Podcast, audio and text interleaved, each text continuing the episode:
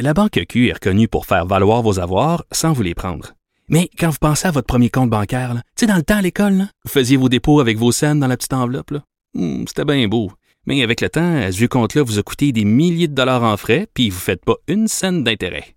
Avec la Banque Q, vous obtenez des intérêts élevés et aucun frais sur vos services bancaires courants. Autrement dit, ça fait pas mal plus de scènes dans votre enveloppe, ça. Banque Q. Faites valoir vos avoirs. Visitez banqueq.ca pour en savoir plus. Le buzz de Vincent Dessureau.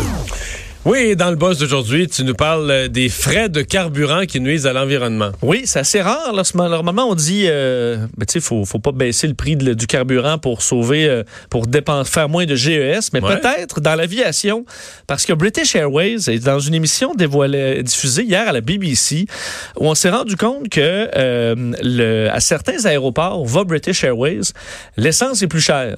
C'est normal, où il y a des frais de, de pour mettre de l'essence.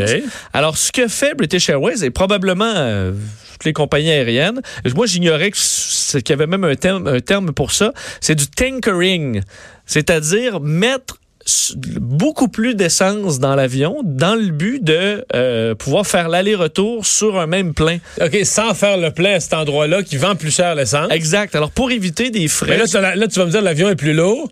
Donc, sur le total, tu brûles plus d'essence. Tu consommes davantage. Exact. Tu consommes même beaucoup plus parce que ce qu'on dit, euh, ce- selon euh, les, les calculs, British Airways par année ferait avec le tankering, là, ce phénomène-là, euh, euh, ferait une émission de 18 000 tonnes de CO2 supplémentaires par année. C'est l'équivalent d'une grande ville.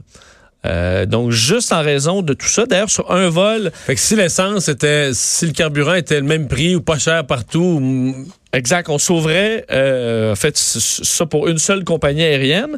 Entre autres, par exemple, sur un vol Londres-Italie, pour faire le tankering en question, il faut rajouter 3 tonnes, 3 tonnes, 3 tonnes d'essence, de carburant. 3 tonnes. 3 tonnes, ce qui augmente d'à peu près 600 Ça, ça de dépense, carbone. ça dépense plus qu'une Nissan Versa, là, Oui, hein? un avion. Et on s'entend que c'est un vol, c'est pas si long, Londres-Italie, là, en termes d'avion de si loin. ligne. C'est euh, au moins 3 tonnes d'essence. Mais, et là, tu te dis, est-ce qu'ils sauvent beaucoup d'argent? C'est un peu ça le problème. C'est qu'ils disent pour tout ça, là, le tankering en question, alors on a, dép- parce qu'évidemment, on dépense quand même plus d'argent vu qu'on a plus de poids à traîner.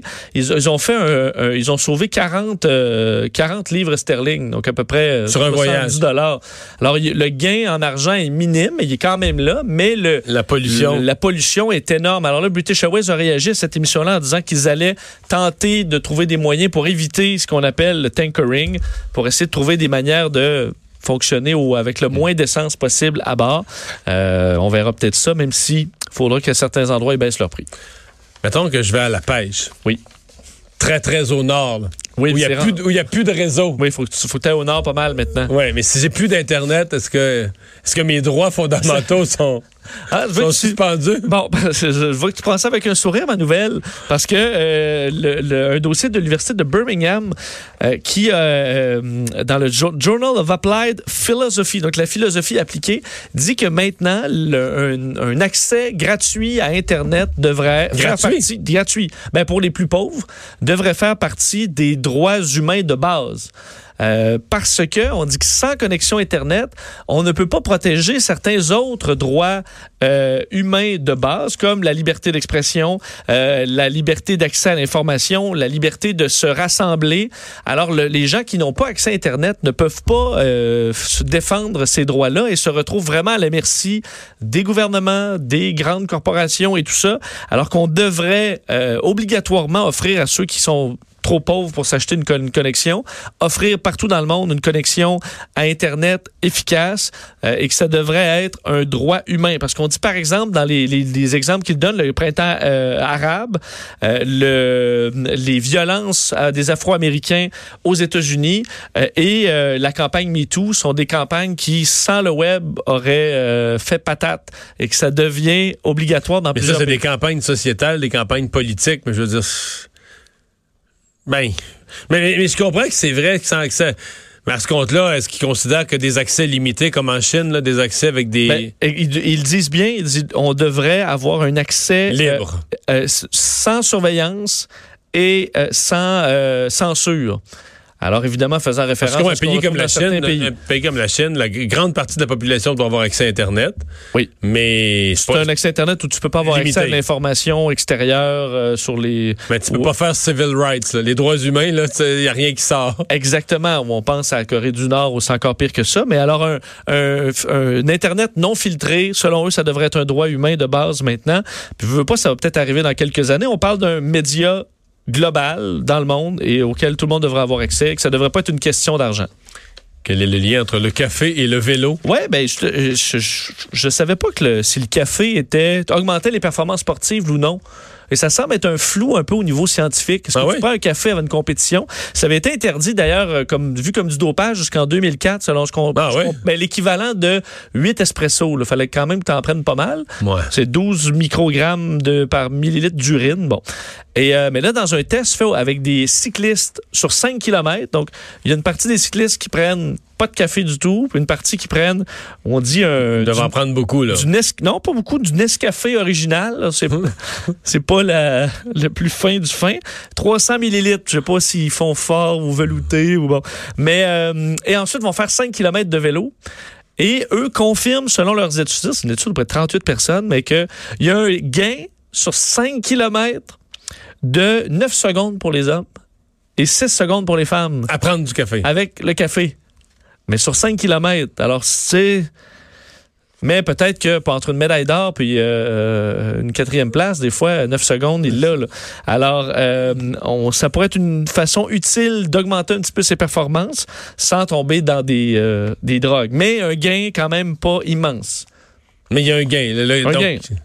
Ça a été publié dans le journal. Mais ce qui m'étonne, c'est qu'il n'a pas fait l'étude entre les boostants au café, là, je veux dire, euh, quatre tasses de café, ou je sais pas, ou quatre expressos, ou six expressos, ou non? Effectivement, je sais pas que ça va venir. Ça me semble pas être une grande, grande étude, mais elle a été publiée dans le journal Nutriments.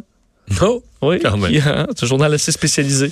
Et les festivités de la MLS, parce qu'en fin de semaine, c'était la grande finale du, euh, du soccer euh, nord-américain. Les festivités de la MLS résonnent sous terre. Oui, parce que ça a été pour, euh, fait pour une première fois dans un événement de soccer aux États-Unis. Le sol a tremblé lors de la. Ah oui, mais parce qu'à Seattle, c'était à Seattle, mais à Seattle, tout est. il y a- ils ont tellement peur du gros tremblement de Big One, un tremblement de terre sur la côte ouest, tout est mesuré, les mouvements dans le sol. Exact. Et dans deux, deux euh, sismographes, euh, donc euh, aux abords du stade euh, des Sounders le FC de Seattle, on a pu détecter au moment des trois buts de, de l'équipe un euh, raisonnement Mais au football, sous terre. OK, mais pour les amateurs de football américain comme moi, on connaît ça. Là. Je veux dire, quand en série, est-ce que c'était contre, contre les Saints? Je me souviens plus de l'adversaire, mais Marshawn Lynch, là, le Mais- porteur de ballon, Oui. s'était dégagé, il avait couru vers la zone des buts, puis on l'avait vu le, le- le- lundi matin sur les sismographes, là, tu voyais très bien.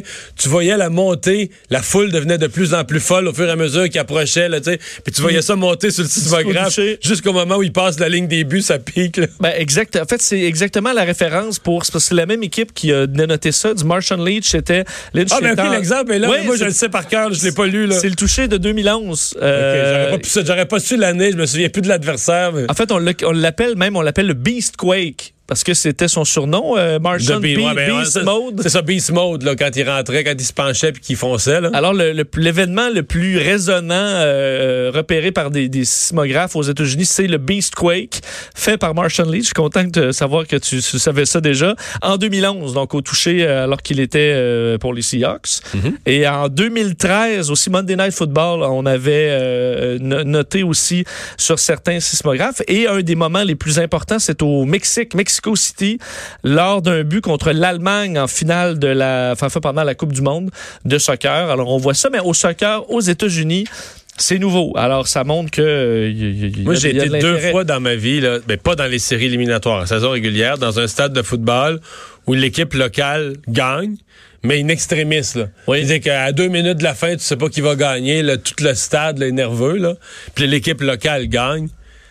Ça n'a pas de bon sens. Là. Tu comprends que les sismographes. Puis là, j'imagine pas quand c'est en série éliminatoire, puis j'imagine pas une foule encore plus capotée. Ben, le. Golden Goal euh, de Sidney Crosby aux Olympiques de Vancouver. euh, à Vancouver, pour moi, ça. Ça a dû trembler, ouais. Moi, j'étais dans le stade, j'allais voir la cérémonie de clôture. là. Puis je veux dire, à mon avis, si je suis juste à côté d'ailleurs de l'aréna qui est de l'autre bord, à mon avis, euh, tous ces milliers de personnes-là, ça a brassé un peu. Mais euh, d'ailleurs, on dit quand les gens crient seulement, pas d'effet sur les sismographes. Il faut, vraiment que les gens sautent. Alors, ça prend des Et les fans de soccer étant souvent un peu plus... euh, étant très démonstratifs, ben, ça saute, dans- Ça saute ça. en masse. Merci Vincent.